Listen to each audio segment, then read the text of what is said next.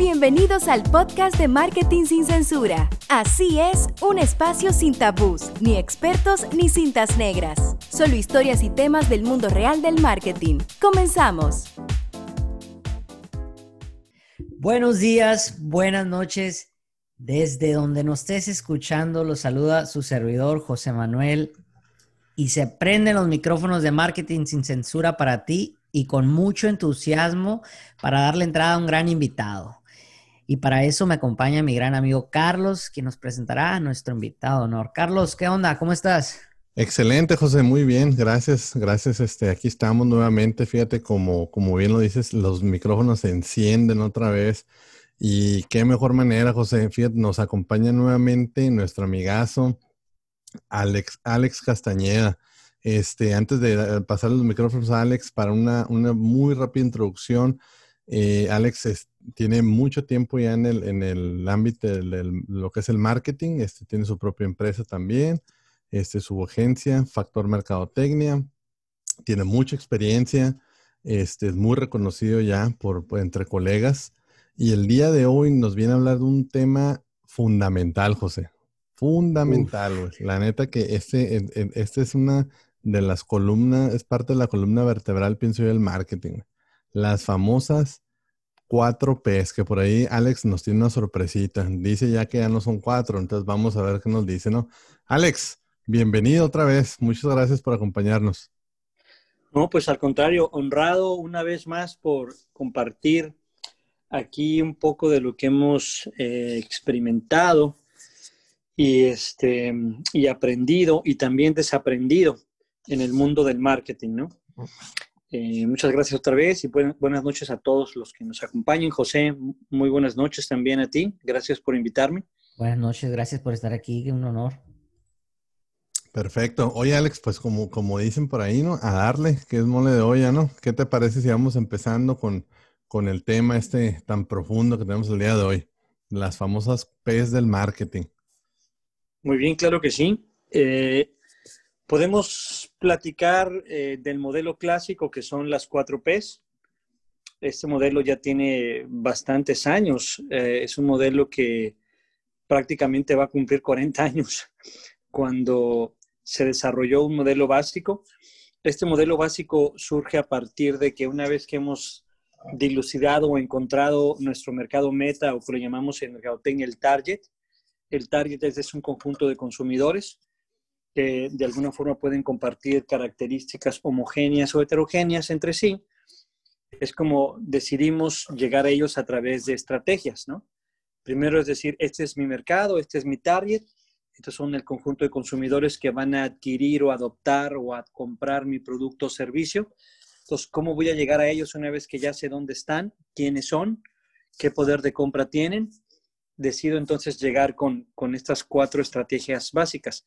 En el tiempo ha habido una serie de adiciones maravillosas y otras formas de abordar, ¿no? Es cuando se establecen nuevos paradigmas y dicen, ¿sabes qué? Eh, ese modelo está un poco corto y vamos a ir adicionando cosas en las que, a final de cuentas, estas estrategias no se dividen, se especializan. El enfoque es diferente, ¿no? Se vuelven más acuciosas en el tiempo, más directas, más puntuales y es como se ha ido enriqueciendo todo esto. Al final, esto no es una fórmula recursiva, no es una receta, están ahí como una guía, como una parte metodológica que nos recuerda ese ejercicio que tenemos que hacer para poder llegar pues a ese público, ¿no? Entonces, empezamos, eh, el modelo básico consta de cuatro P's, que es precio, plaza, producto y promoción. En estas vamos a explicar obviamente en donde el precio, obviamente es el valor que decidimos asignar a nuestro producto o servicio y que está tasado en una moneda de curso legal. En la frontera es particularmente eh, observable que, hay una economía dolarizada. Nosotros que vivimos en Mexicali, que es frontera, deberíamos hacer todas nuestras transacciones en la moneda de curso legal, que es el peso, ¿verdad? Pero mm, malamente el gobierno ha permitido que esta economía se dolarice. Entonces, no es raro ver que la gente quiera vender su casa en dólares, sus carros en dólares, que haya arrendamientos en dólares. Esto no debería ser así, pero pues como, como parte de la cultura este, fronteriza, pues es permitido, ¿no? Bien, entonces el precio es aquel valor que le asignamos nosotros no arbitrariamente, sino eh, a raíz de un análisis de costos variables y fijos y decimos, ok, esta prenda vale esto, este automóvil vale esto, esta casa vale esto y así, ¿no? Eso es lo que respecta al precio. Ahora, eh, los americanos académicamente tienen muchas formas de poder asignar precios. Y hay precios psicológicos, y hay precios de descreme, y hay precios gancho, y hay precios este, de punto de venta específico, y hay precios de introducción. Hay un mundo de precios. En México me encanta porque decimos, no, aquí nada más hay dos precios. ¿Cuánto me costó algo y cuánto le puedo ganar? ¿Y cuánto me costó algo y cuánto puedo yo rescatar en términos de que a medida de que la gente lo vaya comprando puede irle yo subiendo, ¿no? Que es el que le llaman precio de descreme. Entonces, eh, así es de sencillo. Ahora también muchas veces en los mexicanos tasamos nuestros precios por la competencia. Es como habíamos platicado la vez anterior. Malamente la gente dice, ah, aquí le está dando esos pollos fritos a 80, pues yo los voy a poner a 75 para que me compren más rápido. Y eso es lo que les explicaba, ¿no? De cuánto cuánto me costó y cuánto le puedo yo rescatar o ganar, ¿no? Bien, entonces, en cuanto a precio, eso es lo que podemos platicar de esa P. Eh, la segunda P es la que conocemos como P de plaza. La plaza se refiere concretamente en mercadotecnia a dos ámbitos. Uno, el lugar en donde coinciden ofertantes y demandantes. Eh, y obviamente, pues no, eh, por eso el término de plaza es, es, es muy genérico. Entonces, ir al Oxxo, porque es un lugar en donde se ofertan demandantes y ofertantes. Eh, y obviamente hay un traslado de valor de mercancías por dinero, entonces eso es, eso es una plaza. La otra forma en la que el eh, la mercadotecnia aborda el término de plaza es evaluando los canales de distribución. Y así es como entendemos que hay un canal en donde es fabricante, intermediario, cliente final o fabricante, distribuidor, intermediario, cliente final. Hay seis o siete formas de evaluar estos canales. Y últimamente se está dando mucho la parte en donde se, han ido reduciendo esos, esos intermediarios y ya podemos encontrar muchas cosas, sobre todo eh, en Internet, que pues nada más encuentras quién te lo vende y tú que lo compras, ¿no? Ya el intermediario prácticamente ha ido desapareciendo en el tiempo. No sé si vamos bien o vamos muy rápido o somos eh, o, estamos bien. No, no, vamos muy bien. De hecho, yo, te, eh, yo tenía una preguntita basada en la P del precio, no te quise interrumpir. Ah, no, no, adelante. Eh, en, la, en la P del precio, eh, retomando un poquito esa P, ¿qué, pasa con los productos o servicios nuevos que van entrando al mercado? Por ejemplo, en este caso, tenemos un cliente que trae un servicio de tecnología de, de, de láser escáner, ¿no? Cosas que están entrando nuevas al mercado, son especializadas, tienen su profesión y e, es, es la competencia está al otro lado del mundo, ¿no? Por ejemplo, no, no sabes cómo venderlo, no sabes qué precio ponerle, qué, entonces, eh, ¿cómo se puede uno guiar un poquito? Y también vamos a hablar también porque hay servicios que están empezando nuevos que no, nunca en la, en la vida pensaste que iban a entrar y ahora son servicios que ofrece la gente como coaching de vida, etcétera, ¿no? Eh, también, eh, no sé, educaciones a larga distancia, cosas nuevas que se están viendo ahora con, con la pandemia y con la tecnología. ¿Cómo uno puede saber si está dentro de, de algo viable? Bien, mira, este, ahí básicamente mucho de lo que te va a servir a ti cuando, cuando no conoces mucho del precio en el lugar donde lo vas a ubicar, es tratar de ver si, si, si hay competencia y cómo de alguna forma con un producto diferenciado, que también vamos a platicar al rato de eso, tú te puedes comparar y, y, así como dicen, peras con peras y manzanas con manzanas. Si tú, por ejemplo, dices, yo, yo traigo un dispositivo, no sé, una nueva alarma, que muy probablemente no haya en Mexicali o en el país donde, o en el lugar donde yo lo vaya a distribuir, ok, se parece a esto y el mío es mejor, pues puedo, puedo sugerir un mejor precio. Si realmente mi calidad no es tan buena como está en el mercado, pero es un producto nuevo que puede ser atractivo, entonces le bajo un poquito. Entonces, siempre te va a ayudar mucho la parte en donde tú consideres que hay productos similares al tuyo. Ahora, si no hay productos similares al tuyo, ahí básicamente hay cuatro recomendaciones. Una es generar un precio de introducción. Ese es un precio este, basado obviamente en, tus, en todos tus costos y obviamente un, un, profit, un margen, ¿no? Un margen de utilidad. Y dices, bueno, yo espero tener ahorita, como es un producto tecnológico y se va a ir adoptando poco a poco en los consumidores, espero yo obtener de un 25 a un 30%. Entonces llegas tú con ese precio de introducción, ¿sí? La otra es cuando lo quieres hacer tú de una forma muy, muy barata y muy rápida de recuperación, entonces estableces un precio gancho para que la gente se enganche y lo vea tan, tan barato que no busque, no busque este, experimentar. Y a lo mejor pongamos números, hablemos de una alarma, un dispositivo de un precio de introducción de 100 dólares, en donde obviamente a ti te cuesta 70 dólares, ¿sí? Entonces dices, 70 dólares me cuesta, voy a asumirle un 30% de profit, entonces mi alarma va a llegar a la ciudad de Mexicali en 100 dólares, ¿sí? Porque supuestamente no hay ninguna que se parezca. Si hay algunas que se parecen, entonces voy a tener que jugar sobre eso, ¿no? Bien, un precio gancho es como es un producto nuevo y a lo mejor la gente dice, ay, 100 dólares, sí lo ocupo, no lo ocupo. Bien, entonces vamos a hacer que, que esto yo castigarlo y ponerlo 85 dólares. 85 dólares es más fácil que la gente se enganche a, pagar 100. ¿Sí me explico? La otra es decir, ¿sabes qué? Vamos a poner un precio de un precio de estatus. Está tan bonito el producto, no hay nada nuevo en el mercado aquí, este, realmente sí vale lo que vale y vamos y como está tan en un empaque muy muy bien presentado, se ve el plástico y se ve el metal muy bien, entonces se ve como algo muy muy bueno, entonces no lo pongo en 100 dólares, lo pongo en 115 dólares porque lo vendo como un estatus, ¿sí? Así hay muchos precios que, que, son incuestionables. Tú ves una camisa original Lacoste y vale 80 o 100 dólares, la compras, ¿no? Dices, no, sí, vale, es una marca, es un branding, el branding este, lo tiene, ¿no? Claro.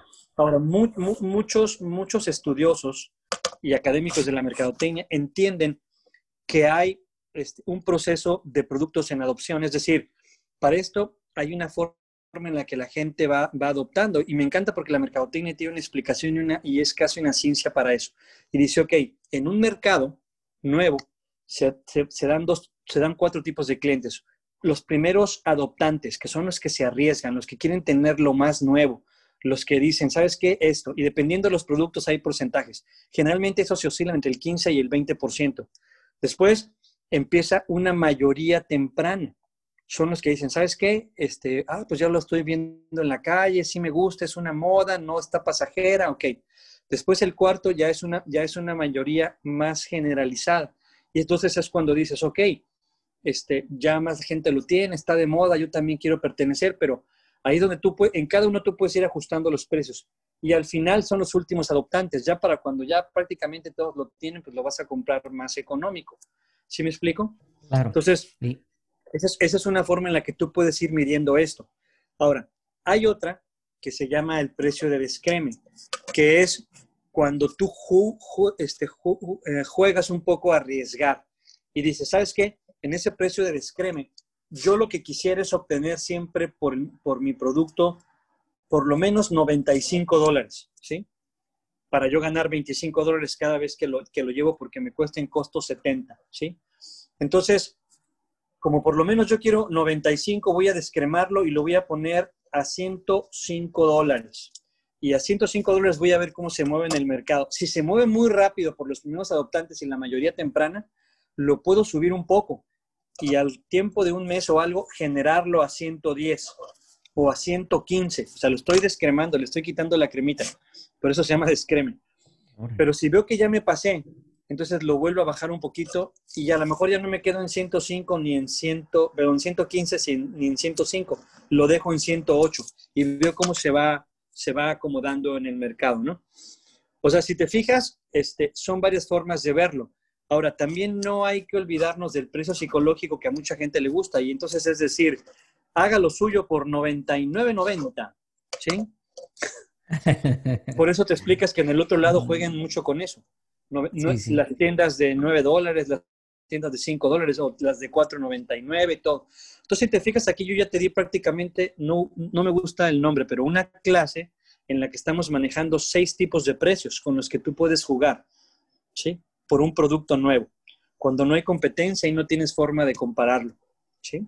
Introducción, descreme, estatus, gancho, psicológico y producto basado en la competencia precio basado en la competencia. no sé si me expliqué. Sí, sí, claro. De hecho, eh, tenía una duda. Eh, por ejemplo, bueno, ahora para, la audiencia, para que también sepa, una vez atrayendo y capturando a los cuatro diferentes eh, tipos de clientes que mencionas, es bueno como que poder usar también ese tipo de análisis que ya capturaste, no, no solamente como quien dice el precio fijo, pero ya puedes también como empresa, y corrígeme si estoy mal, pero puedes también empezar a ver que ya eh, como empresa puedes ir desarrollando un segundo producto, ¿no? Algo distinto que sea la, que, como quien dice, la curva esa que existe, the bell curve que, empiezan a hacer otro producto y la empresa sigue floreciendo y vas atrayendo otra vez al cliente primero, el segundo y ahí, y, va, ¿no? Hasta que vuelvas a capturar con tu segundo producto al, siguiente.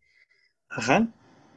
Este, por ejemplo, eh, vamos a pensar un producto, un producto de, de moda. Yo me acuerdo que hace muchos años había una bandita amarilla que decía Live Strong. ¿Se acuerdan, no?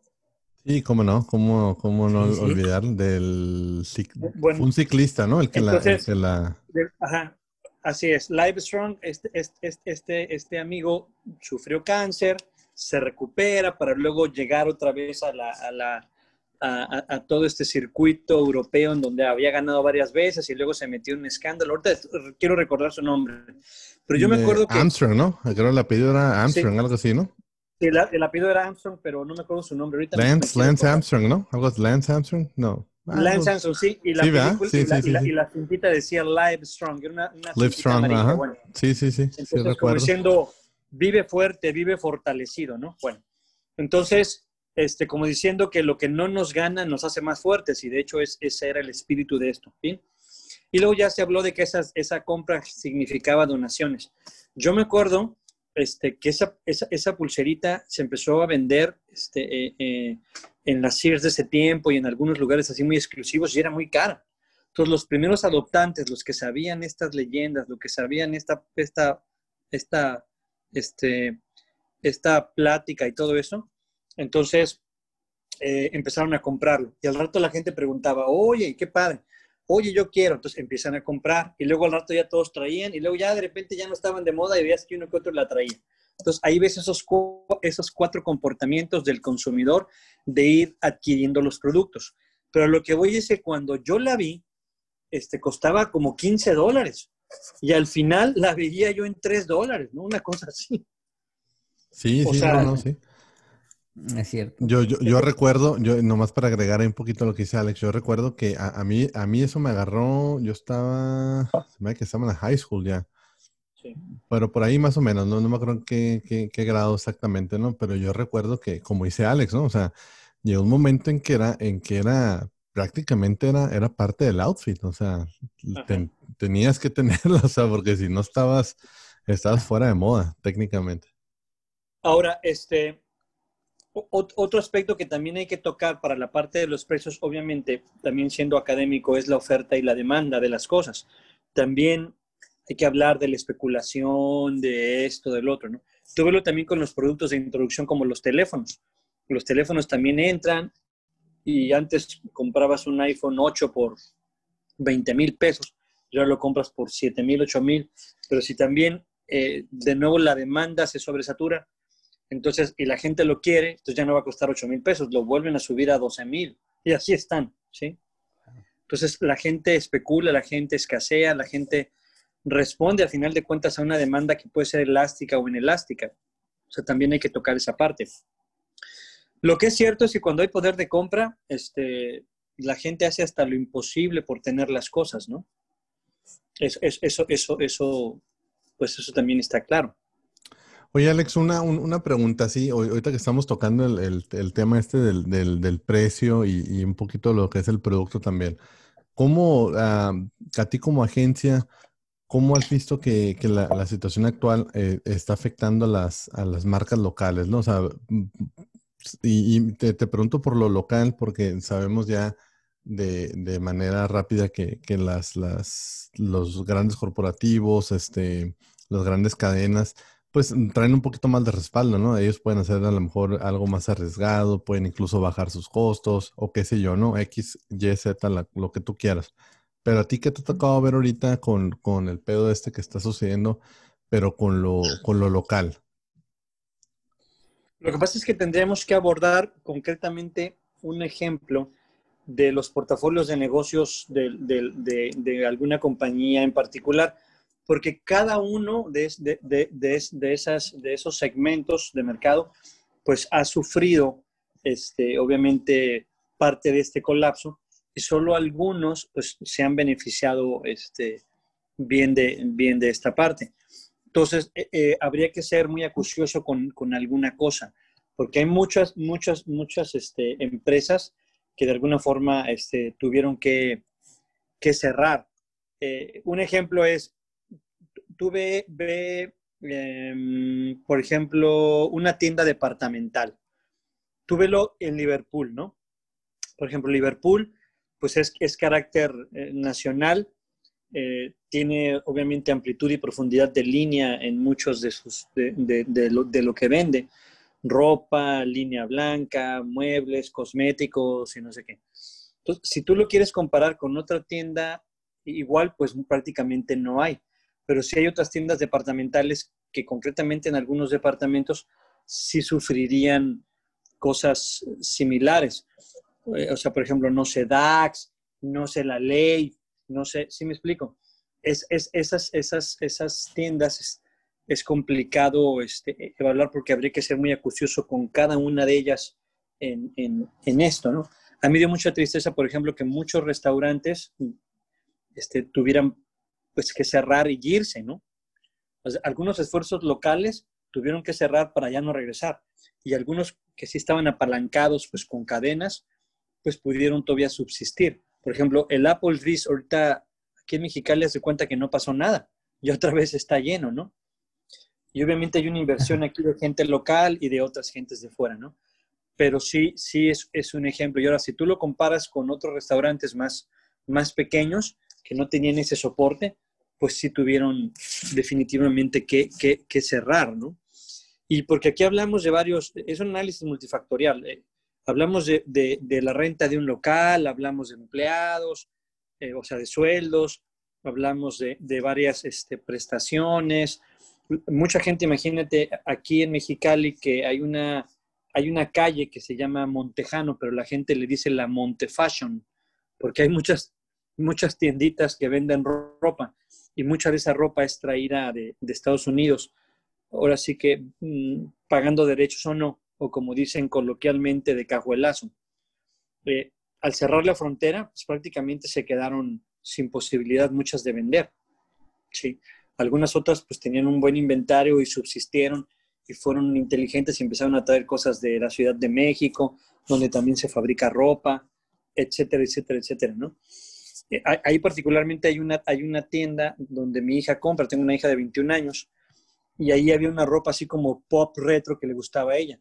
Entonces, esa ropa la traían como de Estados Unidos y ya la dejaron de traer, pero estas chicas se organizaron y trajeron de Guadalajara, no sé dónde, una ropa muy parecida y siguen subsistiendo. O sea, como dicen también coloquialmente, se pusieron las baterías y pues vieron y le cambiaron un poco a, la línea, pero el, espíritu de la tienda pues, se conservó. Entonces, sí, obviamente, este, hubo, hubo gente mucho más golpeada que otra en los negocios. Asimismo nos pasó a nosotros también como agencia. Lo que yo, yo también platiqué la sesión pasada que me invitaron es que lo que realmente cambió para mí es el comportamiento del consumidor. El consumidor sí se hizo más informado, más inteligente, con más posibilidad de plantear sus prioridades, eh, evaluando sus necesidades más básicas de las superficiales, o sea, si me explico, el estar en un encierro te hace una persona que, pues que meditas más, ¿no? En muchas cosas, ¿no? Es, esa es, la, esa es la, cuestión, porque salimos mucho a la calle a distraernos o a desenfocarnos de muchas cosas. Cuando ya estás contigo mismo, te vuelves más acucioso, más enfocado, en fin, ¿no? Esa, esa es esa parte. Entonces, imagínate ahora estos meses en donde este consumidor algunos muy afectados en su poder de compra. Obviamente sus necesidades fueron cambiando, sus prioridades fueron cambiando, su análisis del gasto directo e indirecto fue cambiando, en fin, ¿no? Esa es la, cuestión.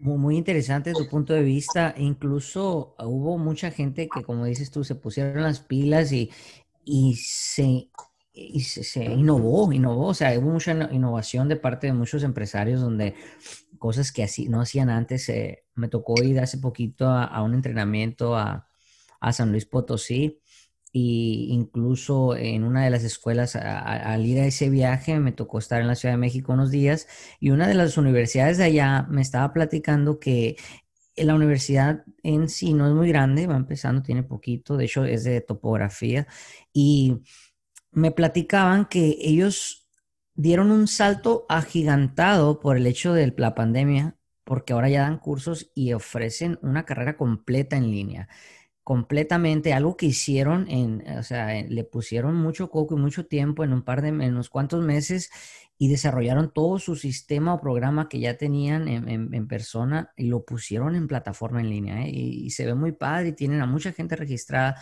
Entonces me platica ahí el director, me dice, sabes que eso es algo que no hubiéramos hecho si no hubiera sido por esta bendita pandemia. O sea, mucha gente que sí le entró duro y se puso las pilas. Muy, muy interesante.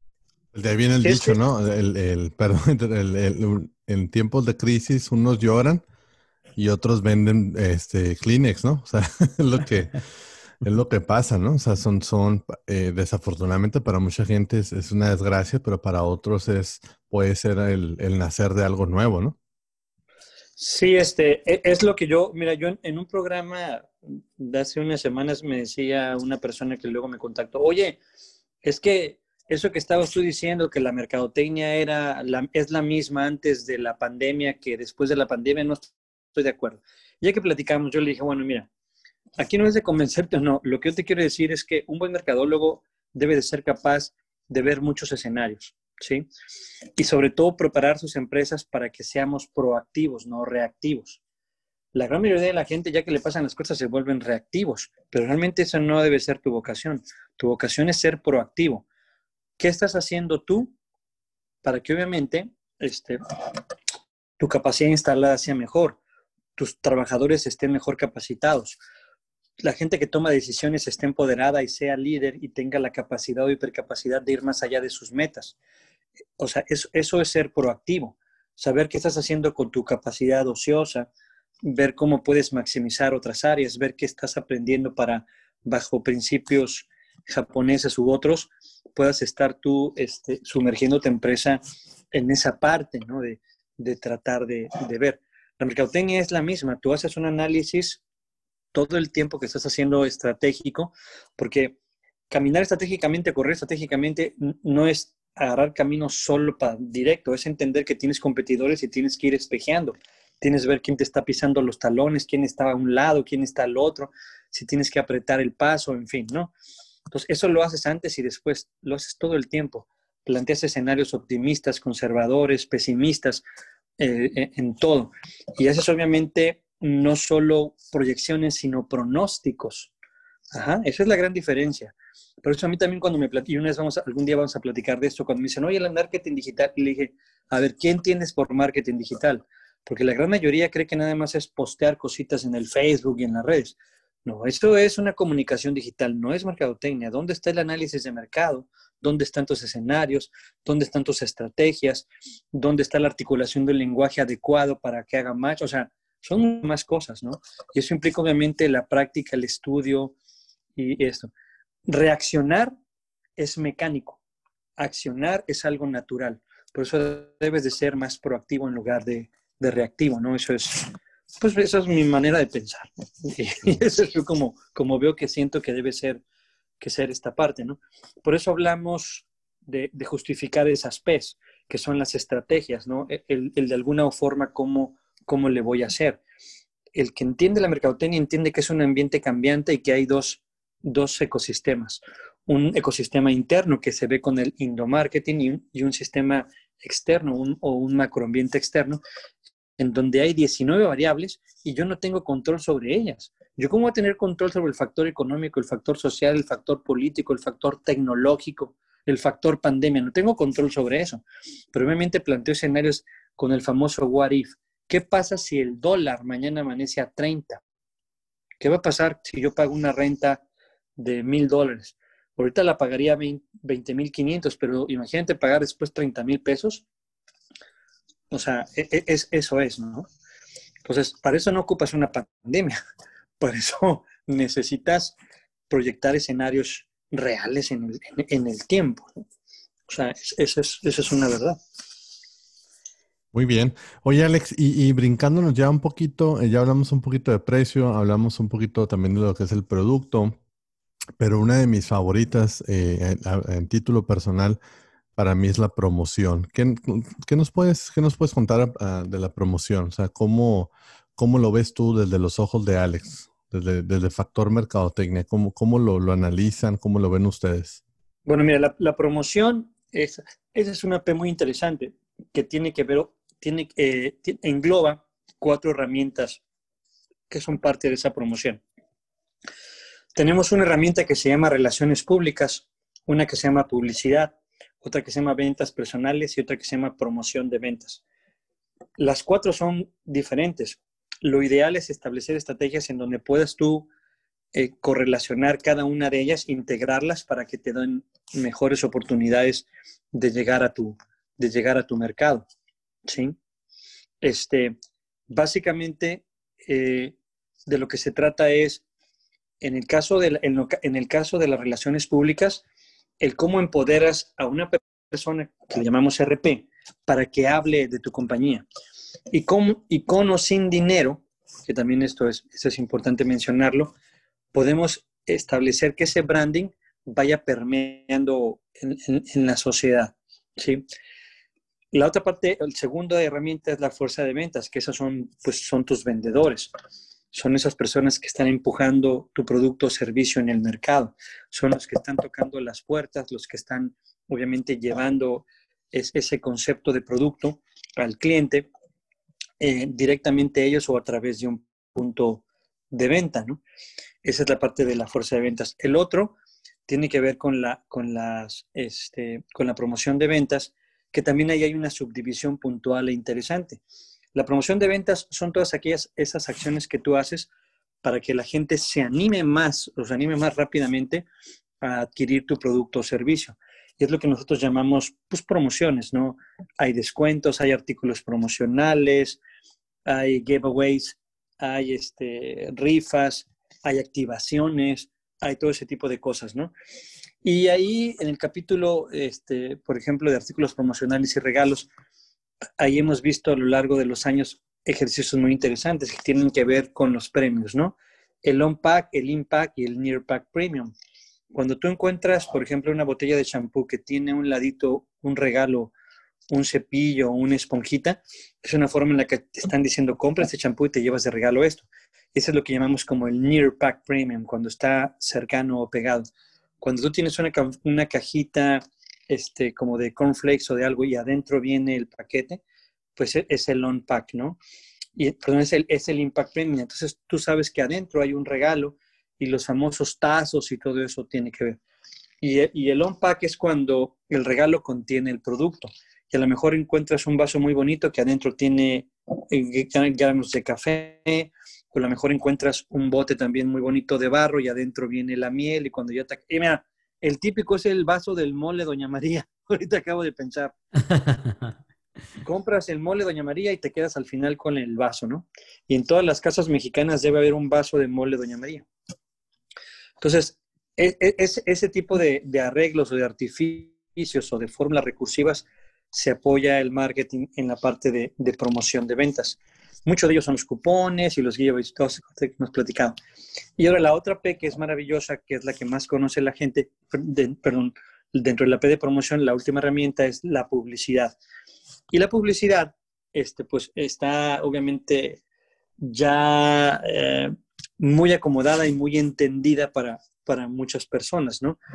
porque incluso igual la publicidad no se divide, sino se ve especializando. Ya hay medios electrónicos y medios tradicionales y medios digitales y medios exteriores este, y medios impresos. Hay muchas formas de entender esta parte, ¿no? Y otra vez, siendo académicos, eh, eh, pudiéramos ver inclusive los, los, los, objetivos de la publicidad, este, que son distintos a las funciones de la publicidad para no confundir. Los, los, bueno, primero habría que a lo mejor definir. La publicidad no es otra cosa que, que un vehículo que, te permite a ti entender este, a través de una serie de mensajes articulados, a través de los medios masivos de comunicación, eh, qué es lo que vendes, cuánto cuesta, en dónde está, este, el tamaño, todo. Te va haciendo una descripción para que incluso a ti se te antoje y puedas tú en alguna forma adquirirlo. Y hay gente tan buena que ha inventado que si la publicidad subliminal y otras cosas, ¿no? Y básicamente entendemos como, como, como, como funciones el informar, promover y persuadir. Esos no son objetivos, son funciones de la publicidad. Son funciones porque la publicidad busca informar, promover y persuadir. Eso es lo que busca como función, ¿sí? La otra parte son los objetivos de la publicidad y ahí hablamos de los hábitos. Todos los seres humanos somos seres de hábitos. A nadie podemos engañar si hacemos o no ejercicio, si comemos o no bien, si somos inteligentes o no. Y esos hábitos nos están formando y nos están presentando hacia las personas, ¿no? Entonces, ¿qué busca como objetivos la publicidad? Tres, básicamente, romper, modificar o crear hábitos. Cuando tú ves los anuncios de Coca-Cola, ¿qué te están diciendo? Te están reforzando el hábito de, de consumir Coca-Cola. Te están diciendo que es maravilloso, que no te engorda y que es la chispa de la vida, ¿sí? Cuando te están hablando de la comida saludable y todo eso, te están queriendo crear un hábito. Ese es un objetivo, crear, modificar o reforzar. Y cuando te dicen, hey, no compres esto, compra lo otro, entonces están diciendo, ok, rompe o modifica este, este hábito. ¿Sí estamos claros?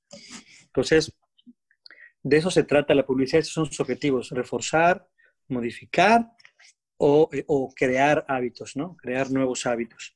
Y pues las funciones son claras, informar, promover y persuadir sobre productos y servicios de naturaleza tangible o intangible. De eso se trata. Ahora, para, una vez que ya entendimos todo esto, hay una fórmula maravillosa que tiene que ver prácticamente con dos elementos. ¿Quieres hacer una buena publicidad? Independientemente del mensaje, lo que tú quieras, pues la fórmula está clara, que es tener la capacidad de, interceptar. O sea, por un lado es interceptar y por el otro lado es la cantidad de impactos que vas a hacer con eso. Y eso se llama alcance y frecuencia. ¿Cuál es el mejor medio? El que te alcanza, el que llega al público meta. ¿Dónde está ese viejito adinerado de la tercera edad que me puede comprar el Ferrari? ¿Dónde está? ¿Cómo voy a llegar a él? con Facebook, con radio, con televisión, en una exposición. Lo invito a un juego de los vaqueros de Dallas y ahí le pongo el Ferrari para que cuando entre a su fila número 3 en la yarda 50 lo encuentre o cómo le hago. O sea, tenemos que tener la capacidad de interceptar. ¿Dónde están todas esas jóvenes que quieren comprar viniles retro de los años 80, 70? ¿Dónde están? ¿Cómo las intercepto? A través del radio, del Facebook, de la publicidad, de un espectacular, en, en una fiesta, con mercadotecnia directa, ¿sí? Ese es el alcance, tener la posibilidad de alcanzarlos. Viene Chalino Sánchez, vienen los cadetes de Linares, vienen los invasores de Nuevo León. Ah, bueno, pues entonces, ¿cómo le voy a comunicar al mercado meta? ¿Cómo lo voy a interceptar? ¿Sí? Y la otra parte es la frecuencia, o sea, la cantidad de impactos, cuántos espectaculares, cuántos spots de radio, cuántos spots de televisión, cuántos posts, cuánto le voy a invertir ese post, cuántos GIF animados, cuántos videos de 20 segundos, cómo voy a hacer un mapping de esta parte para que la gente se asombre, cómo voy a hacer un cerco virtual, stamps, todo eso es, esa habilidad de tener el alcance y la frecuencia para hacer que la publicidad realmente llegue. Ahora, si llames esa fórmula, entonces sí, pongo a todos mis creativos para buscar un mensaje muy adecuado, contundente, con la mejor modelo, con el mejor modelo. ¿Sabes qué? ¿Quién va a ser? Ricky Martin. Ah, bueno. No, pues resucita a Niurka Marcos, que es la mujer más mal hablada del mundo. Ah, bueno, jálala. ¿Sí me explico? Este, ¿quién es el portavoz de esta campaña? Pues el mismísimo Ramón Ayala. Ah, bueno, pues tráelo. O sea, sí. O si no, busca al influencer de, de Mexicali, que es la maruja, y que todos quieren estar en esa parte y escuchando, o sea, sí. Entonces, eso es, y al final haces un ejercicio que si te fijas, se me antoja de coordenadas científicas y de fórmulas matemáticas. O sea, no es tan fácil hacer mercadotecnia, no es tan fácil ser publicidad, porque dice, ah, tienes una voz bonita, me gusta para que estés en mis anuncios. Claro. Óyeme, este, no, ¿sí? Porque a lo mejor sí tienes la voz bonita, pero el mensaje no es el adecuado. Claro. O a lo mejor tienes la voz bonita, el mensaje es adecuado, pero escogiste el medio no idóneo. Claro. No, o sea, eso es un... Sí, perdón. No, no, no, adelante, adelante, Alex, adelante. O sea, esto es, imagínate ese ejercicio tan puntual para decir, ya viste el nuevo anuncio de Nike, ya viste el nuevo anuncio de Reebok, ya viste el nuevo anuncio del osito bimbo chingado. No, hombre. O sea, eso es, ¿no? O sea, y esa es la gran diferenciación. ¿Cómo podemos hacer eso? ¿Qué tenemos que comer para tener esa creatividad? ¿Qué película tenemos que ver para salir y decir, qué disciplina zen o taoísta tenemos que seguir para decir, sabes qué, esto es? Esa es la cosa, ¿no? Por eso no es tan fácil. O sea, y por eso volvemos a platicar de esto. En estas profesiones hay dos tipos, los practicantes y los platicantes. ¿Quién realmente es un practicante? ¿Quién está haciendo las cosas bien? ¿Quién realmente es creativo, honesto y tiene esa chispa, esa parte de diferenciación, esa parte de ser púrpura? ¿Quién? ¿Dónde está? y solo para agregar ahí a lo que a lo que nos dice Alex ahorita, este, yo me, me, me voy un poquito en el tiempo atrás. Y, yo recuerdo en una de las agencias que, tuve el placer de trabajar ahí, este, me acuerdo que nos, topábamos con mucho de esto, ¿no? O sea, clientes, muy buenos clientes, bien chingones, este, muy buenas empresas, este, muy buenos servicios, muy buenos productos, etcétera, etcétera. Pero cuando no se lleva a cabo lo que menciona Alex aquí, un buen ejercicio de mercadotecnia, porque no nomás es, lanzarlo al universo, ¿no? Hay un método atrás de esto que tenemos que respaldar, con una investigación de mercado, con una batería de encuestas, etc, etc, ¿no? Entonces, este, yo recuerdo mucho que a, mí me da un poco de, sentimiento, ¿no? O sea, me, ay, cabrón, dice, este, este cliente que tiene la posibilidad infinita de, tener un alcance magnífico y una frecuencia magnífica, que muy pocos la pueden tener, ¿no? O sea, corrígeme si estoy mal, Alex. O sea, hay, hay clientes en veces que tienen la posibilidad de, tener un buen alcance, pero quizás no tanta frecuencia, ¿no? Porque ahí entramos en temas de presupuestos y etc., ¿no? Entonces, cuando pasa esto y, no, no hay una buena estructura atrás de esto, o sea, que estamos a lo pendejo nomás, vulgarmente dicho, pues es triste verlo, ¿no? O sea, eh, porque es cuando ves a lo mejor, este, no sé, a, a influencers, este, a Bárbara Regil promocionando, no sé, eh, toallas femeninas o algo así. Entonces, entonces cuando te quedas, ¿sabes qué? Mm, no, no, no estoy haciendo ese clic. O sea, no, eh, está muy padre que se haya entregado Bárbara Regil con todo lo que está pasando con ella ahorita, pero se ven mal, se ve mal. O sabes qué, la maruja mm, no es el target de, de, esta gente. O sea, ya es cuando ves ese tipo de errorcitos, ¿no, Alex? Pero ahí, ahí también, pues, vale la pena este, por ejemplo, ahorita es lo que estamos hablando, ¿no? Las de las cuatro P's, o sea, es el porqué de las cosas, ¿no? O sea, no, no, no es algo que nomás alguien lo inventó un día, ah, me voy a levantar el día de hoy y voy a inventar una P, que esta sea de este, esta del otro y nada así, ¿no? O sea, todo es un porqué, ¿no, Alex? Así es. Mira, ahorita que estamos tocando la parte de las P's, íbamos a llegar a eso en algún momento, no sé.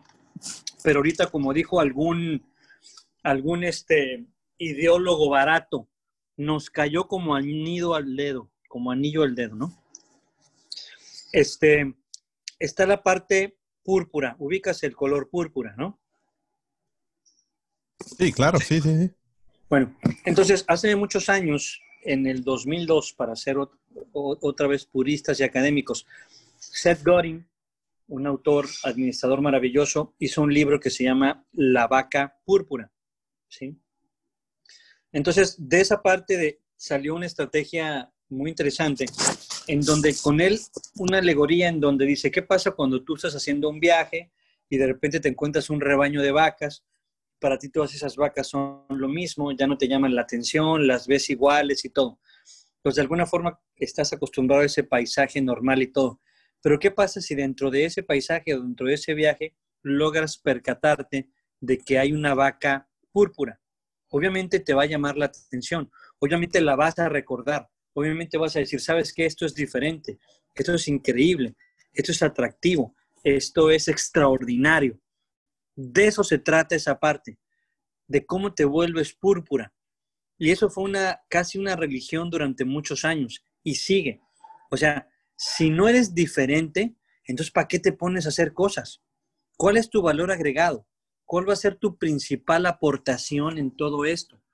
Porque igual, cualquiera con todo respeto, puede ser influencer. Cualquiera, con todo respeto, tiene un acceso a un micrófono, hasta yo mismo ahorita, gracias a ustedes. ¿Sí me explico? Pero ¿cuál realmente va a ser tu factor diferencial? ¿Por qué te va a recordar la gente? Pues porque eres una vaca morada, porque eres un, perdón, una vaca púrpura, porque eres un personaje que decidiste elegir ese color P, como estas P's, ¿no? Que estamos platicando en este, en este momento. Cuando tú decides hacer eso, entonces, ahora sí, tú puedes hacer una publicidad, una mercadotecnia púrpura, ampliamente diferente, porque también eso es, e, e, eso, eso es un adagio maravilloso. Al final te eligen porque eres más barato, porque eres mejor o porque eres diferente. Ser diferente no tiene por qué ser caro. ¿Sí me explico? O sea, atreverse a ser diferente implica otro ejercicio. No tienes que ser el mejor ni siquiera. Eres diferente te apartas de lo demás y con eso puedes ganar mucho. Sí. Claro, ese, ese, tema viene un poquito también del libro ahí eh, de, de Océano Azul, el Blue Ocean Strategy, algo por el estilo, ¿no? Donde eh, se vuelve como que dice la competencia tanto como que un poco irrelevante en la manera de que ya la meta de la empresa no es como quien dice, competir con, con, con, ahora sí que valga la redundancia, pero con la competencia, competir con la competencia. Es más reapuntar a la industria, como quien dice, y a la gente para que vuelva a pensar en, en que los consumidores pues buscan algo más innovador, que, que sí se puede tener lo, lo, lo bueno y a un precio de un valor, o sea, tener un buen valor y un precio bien aceptado, ¿no? Eh, no sé si hayan leído ese libro, pero básicamente da, algo así por ese gatazo donde, eh, por ejemplo, una, una empresa de, vinos, ya sabemos todos que las botellas de vinos, pues, pues normalmente se acostumbran a ser unas botellas más grandes, pues una empresa de, de, vinos hizo las, las botellas, y ahora dejó de hacer las botellas y vende vino en, en, en botes, güey, así como si fuera cheve. Y, y te quedas en el concepto y como que no encaja, ¿no? Como que es algo fuera de lo normal y dices, wow, pues, pero eh, sigue siendo el mismo producto, o sea, pero reinventado, ya no es como que está compitiendo directamente, ahora sí está eh, más bien regenerando y reinventando su, imagen, ¿no? Que está muy padre, o sea, te avientas y, y sacas eso adelante de una manera innovadora. Fíjate que acabas de tocar, amigo José, un libro que me encantó. Ese libro se llama La Estrategia del Océano Azul. Y ese libro lo hicieron Cham Kim y René Mockburn en el 2005, 2006. Ese libro sale como tres o cuatro años después del de Seth Godin que te estoy hablando de la vaca púrpura. Y ahí habla básicamente de cómo desarrollar nuevos mercados, este, que obviamente este, los, tiene que, los tienes que hacer porque estás tú en un, en un mercado muy competido. Y por eso habla como de dos océanos. El océano que es rojo, está lleno de tiburones porque todos están comiendo unos a otros, ¿no? Claro. la alegoría es decir, ¿para qué te estás peleando en un mercado donde hay tanta competencia, en donde la gente mediocre lo primero que hace es bajar los precios, dejarse guiar por agencias patito o lo que tú quieras? Y obviamente estás ahí este, en el Shark Tank lleno de, sangre roja por todo eso. Mejor respira, acomoda tus cosas, busca estrategias de diferenciación y vete a un océano azul, ¿sí? En donde tú puedas estar a tus anchas, más libre, más acomodado y todo, ¿no? Y aquí mm, eh, yo pienso en ese libro y pienso en uno de, de, mis, de mis, este, de una de mis cosas favoritas que era ir a ver al Circo du Soleil ese libro prácticamente narra, ¿te acuerdas? La historia del Circo du Soleil, de cómo Sergio Dralioni, un canadiense que venía de una tradición de tercera generación de circo, de repente dice, ¿sabes qué? Nos hemos equivocado.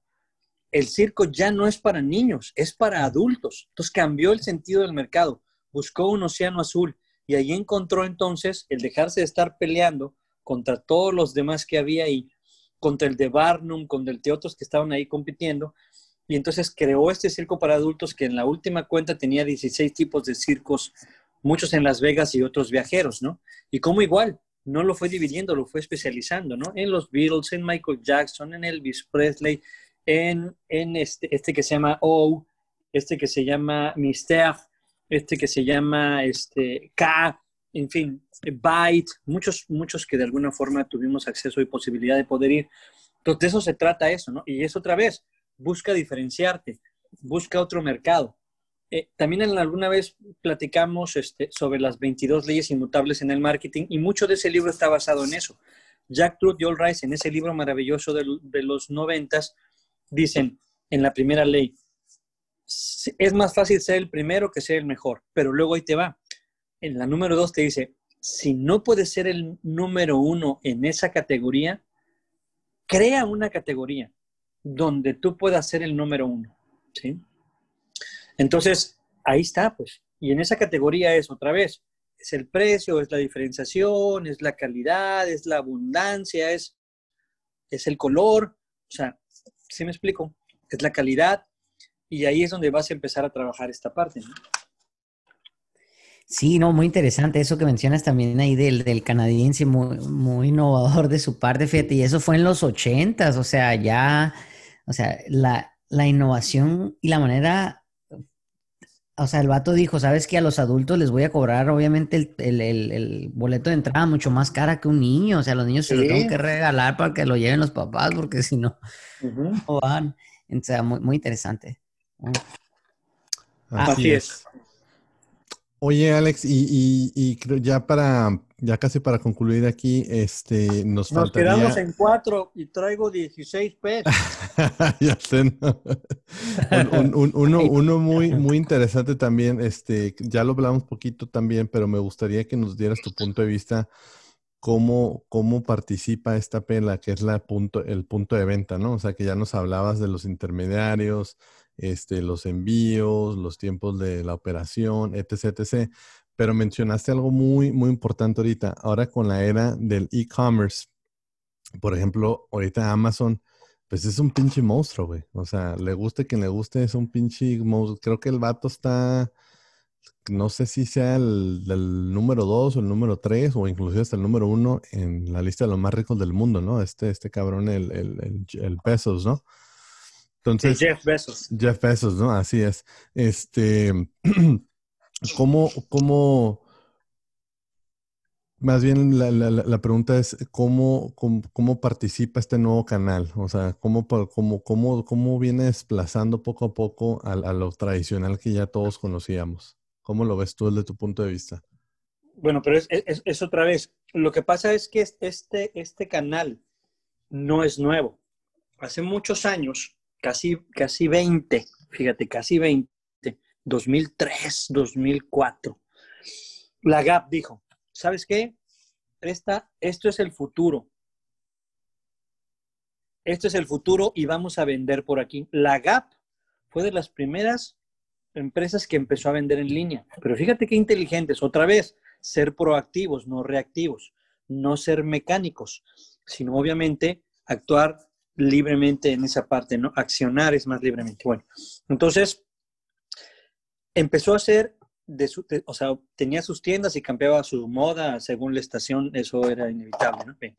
Entonces, pero dijo, como a final de cuentas, mucha de la, mucha de la gente quiere tener la experiencia, aunque sepa ya su talla y todo, quiere tener la experiencia de compra, de irse y, y sentir la prenda y, y que si le queda flojito, que si le queda apretado, lo que sea. Es decir, la experiencia de compra, ¿qué vamos a hacer? Bueno, nada tontos, empezaron a, lo primero que empezaron a vender en línea en sus tiendas de Gap fueron dos cosas. Una línea de productos para bebés. Los papás no se lo iban a probar, se enamoraban de los diseños y decían, yo quiero ese. Quiero el suétercito verde con el pantalón khaki y estos zapatitos. Son de bebé, le van a quedar. Y la otra línea que empezó a vender también fue ropita y cositas para mascotas. Y empezaron a vender en línea, en línea, en línea, en línea. O sea, ¿sí? Ahora ya es otra historia porque forma parte de nuestra, vida. Yo tengo y te puedo mostrar, tengo 12 o 13 años comprando en eBay. Tengo un mundo de estrellitas en mis... O sea, para mí otra vez esto no es nuevo, pero ¿qué hizo que fuera más que, que, creciera esto, pues obviamente este, la necesidad, ¿no? Obviamente la pandemia, obviamente el decir, sabes que ya no puedo salir de casa, entonces tengo que comprar las cosas, tienen que llegarme. Pero otra vez pues, hay problemas por los canales de distribución, los mexicanos, esto, el otro, ya no me llegan las cosas. Yo he comprado cosas por Mercado Libre y he tenido buenas y malas experiencias. Cada vez que tengo que comprar me da miedo, ¿sí? Y, así está mucha gente, pues. Pero al final tienes que tragarte ese miedo y decir, bueno, Dios bendito, ojalá lleguen esas partes del carro porque aquí no las encuentro. Y esperas a que lleguen. Entonces, este, vienen, vienen, vienen con otra P que se llama Padre Nuestro. Que vengan las, que vengan las cosas a través de un Padre Nuestro. es otra P, claro. Este, y, entonces, y si no llegan, hay otra peda. Que esa, esa la vamos a omitir aquí, pero es, es PU. Oye, Alex, y, y, y, eso que mencionas de Mercado Libre es muy interesante, ¿no? Porque ahora ellos ya se están viendo obligados a, volverse más competitivos, hablando exclusivamente de México, obviamente, ¿no? Eh, porque ya, pues ya tenemos a, un nuevo jugador, ¿no? Que acaba de entrar hace poquito, que pues es Amazon, ¿no? También. Sí. Ya, levantó la mano y dijo, a ver, cabrones, a ver, a ver, vamos a ver quién va a poder más aquí, ¿no? Eh, Amazon Prime ya está disponible en México también. ¿O, es algo que está en proceso ahorita? ¿Cómo funciona? No está en proceso. Está en proceso y, querían entregarte a través de Oxos, fíjate. Qué maravilla, ¿no? Wow. ¿Dónde quieres? No, pues me queda el Oxo aquí de la Nagua. Ah, pues para allá va. Pero obviamente igual, pues hay, cosas que tienen que, que, tomar en cuenta, en fin. También acuérdate que está Alibaba y eso también es, otro, es, otro, capítulo, ¿no? Chino, ¿no? Oye, nomás que si lo hacen en Oxxo, que los Oxxos hagan los parqueros más grandes, ¿no? Porque no. o que pongan buen drive. Oye, a, mí me dijo, a mí me dijo un conocido, pero yo, no sé si fue plática en la peda, que, que ya se, se, se, confundió o yo escuché mal, ¿no? Pero me dijo, y ahí me lo confirman ustedes después si, si es cierto o no. Me dijo que Corporativo Oxxo ya tiene como una especie de universidad para sus mismos empleados. O sea, para que ellos mismos se, se, superen y, terminen, si no han terminado la prepa, que la terminen creo que ahí. E inclusive ya ofrecen como una o dos carreras universitarias dentro del corporativo, ¿no? No sé, a él se los dejo al costo, ¿no? Pero pues ya, si no, Alex, nos estás contando de, de que ellos quieren participar ya en este proceso con, con Amazon, pues ya no lo dudaría que fuera cierto. Porque a final de cuentas ellos buscan hacer este, los famosos, que es otra P, que es la P de partners o la P de los socios, o sea, ya traducida al español, en donde obviamente el joint venture es una, es una maravilla porque logras establecer muchas cosas y muchos ahorros. Hace muchos, muchos años, este, Jersey, los chocolates de los besitos querían entrar a México y tenían años queriéndolo hacer. ¿Y qué tuvieron que hacer para, para, lograr esos objetivos? No solo irse a los grandes almacenes, a buscar otros canales de distribución que fueran económicos. Al final tuvieron que hacer una alianza comercial con Chocolates Corona. Chocolates Corona son los de los balones rellenos de rompope, son los del paletón, son eh, todo esto. Y al final hicieron una asociación con ellos, interesante, una sociedad, un joint venture, y pues se beneficiaron de sus camiones de entrega, de sus líneas de distribución, de sus almacenes, de sus cosas. Otra asociación interesante fue la que hizo este, Maseca con Sabritas. Y ahorita en los parques industriales lo ves siempre, está Maseca y está Sabritas, patio trasero con patio trasero. Todas las harinas y todas que produce Maseca se las avientan a Sabritas para hacer sus papas. Entonces, eso es lo que, eso es lo que está buscando Amazon, ¿no? El decir, ¿sabes qué? Bueno, ver, ¿cómo le hago para aprovechar ciertos canales de distribución? Para que también le llegue la, la gente, las, las, cosas a la gente casi casi a la puerta de su casa. Entonces dicen, pues ahí está otro, ¿no? Oye, pero sí sería muy interesante porque eso abriría otro canal. Por ejemplo, digamos, yo ando de vacaciones y estoy en un Oxxo allá en otra parte, o sea, y es un Prime, el paquete te llega al día siguiente y te llega el Oxxo ahí donde estás de vacaciones, ¿no? Muy, muy interesante. Sí. O sea, este, son, son, son varias, varias Sí, o sea, varias lecturas de cómo este, tú puedes ir acomodando, acomodando cosas. No dejamos de ser este, una, un campo experimental maravilloso, ¿no? De gente que todo el tiempo está pensando cómo, cómo lograr una palabra que no es con P, pero es con C y maravillosa también, que se llama conexión. ¿Cómo conectar? ¿Cómo conecto con el cliente? Y están buscando eso, ¿no? Costos, canales, clientes, comunicación, que es otra forma de ver las P's este, hace algunos años alguien dijo, esas P's cambian por CES y ya el precio se convierte en un costo, la plaza se convierte en un canal, el producto se, se convierte en un cliente y la promoción se convierte en una estrategia de comunicación. Costo, canal, cliente, comunicación son las cuatro Cs que son hermanitas de esas cuatro Ps. ¿Sí? Qué maravilla, ¿no? Totalmente, totalmente. Y es, un mundo, es un mundo que, cambia día a día, ¿no, Alex y José? Pero ¿sabes qué? Hay que estudiar. Si tú no estudias, si tú no te retas, si tú no eres académico, pues vas a ser un platicante nomás. O sea, tienes que estudiar y ver cómo aplicas todo esto a una realidad concreta para que se beneficie tu cliente y, el cliente de tu cliente. Sí. Esa es mi que vaya y, hacerlo, ¿no? Ponerlo en práctica, como dices tú. Esa es mi recomendación. Qué padre que todos estos textos que estamos comentando, en algún momento alguien se atrevió a escribirlos. Seth Godin, por ejemplo, ¿no? Tiene un libro maravilloso que es La mercadotecnia del permiso, de la permisividad. Y un día vamos a platicar de ello. Es maravilloso. Podemos hablar una hora o dos de eso. O sea, ¿cómo a alguien se le ocurre ese concepto, no? Entonces, todo lo que tiene que ver con el inbound marketing, ¿no? Como dices, ¿sabes qué? Qué padre esa, eso de generar atracción, el cómo crear para compartir los contenidos. O sea, no, no, es que hay gente muy, muy importante, muy valiosa que ha ido generando cosas para ayudarnos a nosotros a hacer nuestro trabajo. Sí. Esa es esa parte. No, es que eh, es tema, eh, eh, ya aquí fíjate, ya se me están ocurriendo como seis podcasts más ya, o sea, son, hay temas para volarnos a muchos. Ya no me inviten a mí, inviten a gente que sí sepa. no, pues en dónde dejamos a lo, con todo respeto, dónde dejamos a los otros, Alex. Si, si no, sabes tú, imagínate. Hay que, pues. hay que invitarlos, No, claro que sí, claro que sí. Oye, oye, Alex, y este ya para concluir este este episodio que, la verdad que como la vez pasada, es mucho aprendizaje el que nos estás dejando, varias cosas que, hay que tomar en cuenta, este, y como dices tú, ¿no? Convertirnos ya en practicantes, ¿no? Porque practicantes ya vemos muchos, ¿no? Vemos muchos ahora con, con cosas ahí que el neuromarketing, que los coaches, que no sé qué tantas madres están sacando día a día. Digo, está muy padre, ¿no? Es, es padre escuchar, analizar, pero también llevarlo a cabo, ¿no? Es, es, lo que al fin del día es lo que cuenta, ¿no?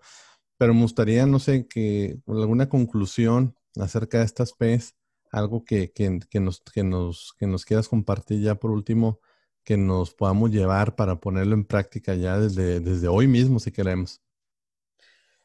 Pues mira, de, de, todas estas P's que son, que son muchas y que son maravillosas, yo creo que eh, la, que más, la que más me gusta a mí es buscar ser púrpura. El, buscar ser púrpura es un estilo de vida y es renunciar a un montón de neurotonterías y otras cosas. Y obviamente encontrar el cómo ser diferente, ¿no? Como dicen los japoneses, el, el, cómo puedo yo ser un bien ser para tener un bienestar, para hacer un bien hacer y para generar obviamente un bien tener. Entonces, si yo decido ese color y, y, decido ser púrpura y hacer que, que cada cosa que yo haga eh, meterle empeño, cariño, amor a través de generar una diferenciación. O sea, esa es la parte que puede ser maravilloso. Yo que soy papá de una niña y que en la mañana digo, a ver, ¿ahora qué invento para hacerle desayunar antes de irme a trabajar porque vive conmigo? Entonces, de ahí empieza esa parte. ¿Cómo puedo hacer cosas diferentes para mi cliente tenga o no tenga dinero? ¿Cómo puedo hacer cosas diferentes para mis alumnos este, aunque sé que lo van a valorar o no. O sea, ya no me pongo a pensar en esa parte, sino busco, busco ese capítulo. Ahorita que ustedes me están invitando a mí, yo obviamente digo, ¿cómo puedo sembrar algo este, diferente y a lo mejor platicar y tratar de ser académico, que no me puedo desprender de esa parte porque me encanta leer y me encanta estar en eso, pero a lo mejor la contribución pudiera ser esa, ¿no? Ir acomodando cosas que te permitan ser académico, pero también creativo en la parte de irte dejando cosas que amplíen tu horizonte y te diga, pues no seas cuadrado, no seas platicante, sea más practicante. Hay que echar a perder y hay que, hay que acomodar cosas para, en los distintos escenarios para, para desarrollar, ¿no? Atreverse a hacer es, me encantan todas esas señoras que están haciendo ahorita colectivos que dicen, bueno, yo voy a hacer gelatinas, pero me voy a sentir empresaria yo voy a pintar camisetas, voy a hacer gorritos, voy a hacer... Entonces llegas a los colectivos y hay 30, 40 señoras o jóvenes, porque en su mayoría son mujeres y qué bueno, están haciendo cosas desde su casa para sentir que van a llevar más dinero, para sentirse que son productivas, para sentirse que el otro día veía unas gelatinas ahí muy simpáticas que decían Yellow Man, gelatinas chilas. O sea, me gustó el concepto. Y luego además es una, es una persona estudiada porque la gelatinita tiene, eh, eh, lo, está dibujada como, el, como este pop art que hacía Kit Haring, el artista maravilloso amigo de Andy Warhol de los ochentas. ¿no? O sea, qué padre que a lo mejor alguien dijo, ¿sabes qué? Hazme mi logo para mis gelatinas, hazme una idea. Para... Entonces, ahí interviene la familia porque hay un nombre, hay un concepto, hay una forma de empacado, hay un tamaño, hay un precio. Y al final estás deseando que llegue el fin de semana para hablarle a la del colectivo, oye, ¿cuántas gelatinas se vendieron? o sea, qué padre eso, hay que atreverse a hacer cosas. Eso es, pues desde, porque si estás pensando en, que quieres ser Jeff Bezos o crear el próximo Amazon o ser el próximo influencer o el querer ser la próxima maruja, pues la sorpresa es que no, no, no, va a ser complicado, ¿no? Eh, una vez le dijeron al bailarín Barifnikov, que empezó a ser muy famoso igual en los ochentas, le, le entrevistaron y le dijeron, ¿y qué se siente ser el segundo Nureyev? ¿Cómo que el segundo Nureyev? Sí, pues Nureyev es el, bailarín más famoso del mundo. Usted ya está catalogado como el segundo Nureyev. No, yo voy a ser el primero de los Barivnikov. Imagínate la vara tan alta que dijo. ¿Sí? O sea, eso es, ese, es cómo te retas tú, cómo pones tu vara alta para ser, de ser príncipe azul a ser un príncipe púrpura. ¿Sí? de ser un monito de plastilina rojo a convertirte en un monito de plastilina púrpura. O sea, ¿cómo te vas a retar tú? Esa es a lo mejor la pregunta. ¿De qué tamaño voy a poner mi vara? ¿Cuánto quiero ganar este mes? ¿500 mil, 600 mil, 700 mil? ¿Y qué tengo que hacer para hacerlo? ¿Cuáles van a ser mis escenarios? ¿Cuántos clientes necesito? ¿Cuántas cosas necesito acomodar? ¿Qué tengo que aprender? ¿Qué me falta? Todos sabemos qué nos falta. ¿sí? Nada más que la diferencia es quien lo busca, ¿no? Así es, quien lo busca y quién, y quién, este, quién da ese paso extra, ¿no? Y, otra cosa que yo, yo para ya para despedirme también es una, es una reflexión que me ha venido con el tiempo. le, escuché a alguien más, ¿no? Pero ya con, con el, con el, especialmente con esta pandemia, ¿no? Que, que, he caído en cuenta que sí, esa persona que del cual lo escuché, dije, sí, ah, cabrón, sí, tienes razón. Que tenemos una ventaja que otras generaciones no, no, no, no tuvieron, ¿no? Nosotros tenemos el, famoso Internet, ¿no? O sea, tenemos eh, el, conocimiento ahora sí que está al, alcance de nuestros dedos, ¿no? O sea, tenemos esa gran ventaja que es el Internet. Mucha gente, eh, digo, no estoy criticando, o sea, no, no a mí me, también me gustan los pinches memes, no, me encantan los memes, me encanta el Facebook, ¿no? Pero siento que hay mucha gente que ahí se queda nomás. Pues, ¿sabes qué? Oh, me gustaría hacer esto y esto, pero ahí queda. Y, y en veces uno tiene las herramientas enfrente de uno y no se da cuenta, ¿no? O sea, el Internet es una de ellas, ¿no? O sea, ¿cuánta gente hace 40, 30 años, es más, 20 años? O sea, era, era, quiero hacer esto, sueño en tener esto, pero no tengo tiempo. Salgo a trabajar a las 8 y a las 8 ya no puedo hacer nada. ¿Ahora qué? tengo mi trabajo de 8 a 5, pero se acaba mi trabajo y sigo con mi sueño en las tardes, ¿no? Sigo con esas ganas, con esas ganas de aprender, de emprender, aprendiendo y emprendiendo, o una o la otra, como sea. Pero ah, como dice Alex, ¿no?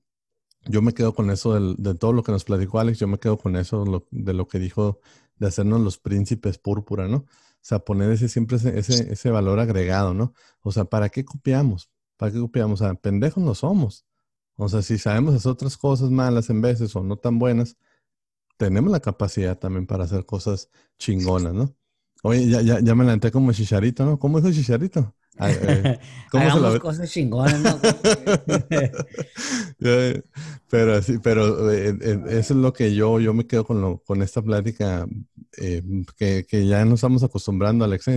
Contigo no son pláticas, contigo son clases, cara. No, no, son eh, Fíjate que ahorita que estabas pues platicando eso de dar el extra, no sé si han tenido acceso a ese libro maravilloso de Michael Jordan que se llama Mi filosofía del triunfo. Eh, yo no, yo no, pero me acabo de aventar la, la acabo de terminar, de hecho, la, la semana pasada, la serie, la de, ¿cómo se llama? La de...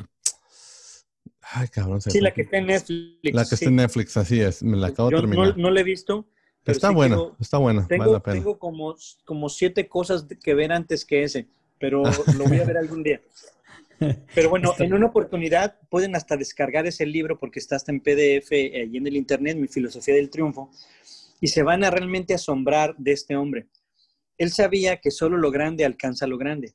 Y para ser el mejor jugador, él decía, bueno, al final del día yo soy tan bueno que puedo yo ganar un juego. Y probado está que él metía puntos y puntos y ganaba. Pero esto no se trata de ganar juegos, se trata de ganar un campeonato. Y para eso hay que hacer equipo. Sé que hay que aprender a hacer equipo. Bueno, así empieza el libro, platica muchas cosas, pero entre las cosas que te maravillan, este, y que algunas están en el libro y otras en su biografía, es que acababa el entrenamiento y él se quedaba una hora, dos horas más. Si subía en escaleras, él las volvió a subir otra vez. O sea, él quería hacer y sabía qué hacer para lograrlo.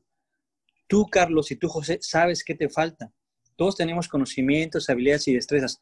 Sabemos que de esas tres, ¿cuáles nos faltan para hacer lo que queremos hacer? ¿Sí?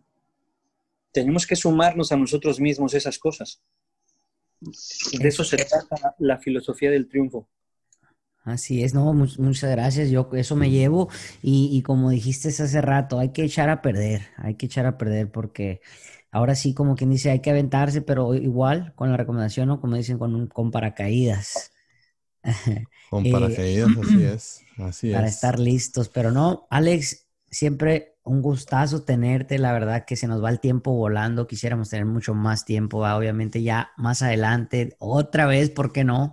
Para que estés aquí con nosotros, un gustazo, la verdad siempre eh, me quedo, me voy muy, muy contento con lo que mencionas, tus puntos de vista, lo que nos enseñas, es, espero que para la audiencia sea igual.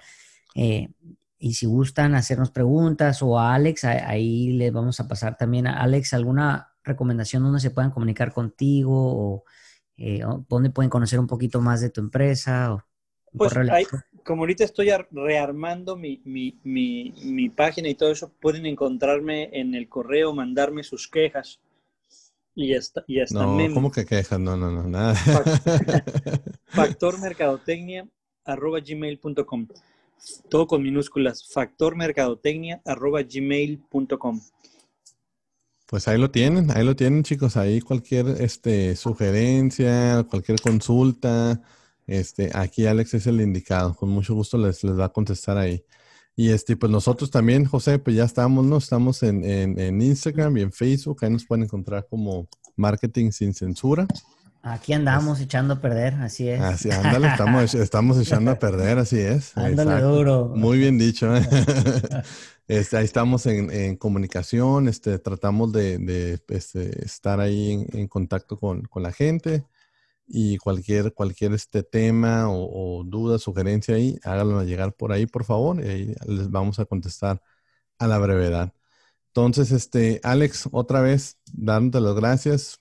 Este, nos vamos a ver pronto y estoy seguro. Algún temita ahí que nos vayas a, preparar. Aquí ya sabes, aquí está tu casa. Este, José. José, muchas gracias, José, como siempre. Y Carlos. ¿Alguna, alguna, este, eh, algo con lo que quieras cerrar o algo que... Eh, no, no, creo que es todo. Eh, muchas gracias y aquí un gustazo. Nos vemos la próxima semana igual con más, con más episodios y más invitados y estén pendientes. Muchas gracias. Perfecto. Bueno, chicos, esto fue, ya saben, su podcast Marketing sin Censura y nos vemos en la próxima. Adiós. Gracias amigos. Muchas gracias. Carlos y José Manuel te esperan en el próximo episodio. Gracias por escucharnos. Esto fue Marketing sin Censura. Hasta la próxima.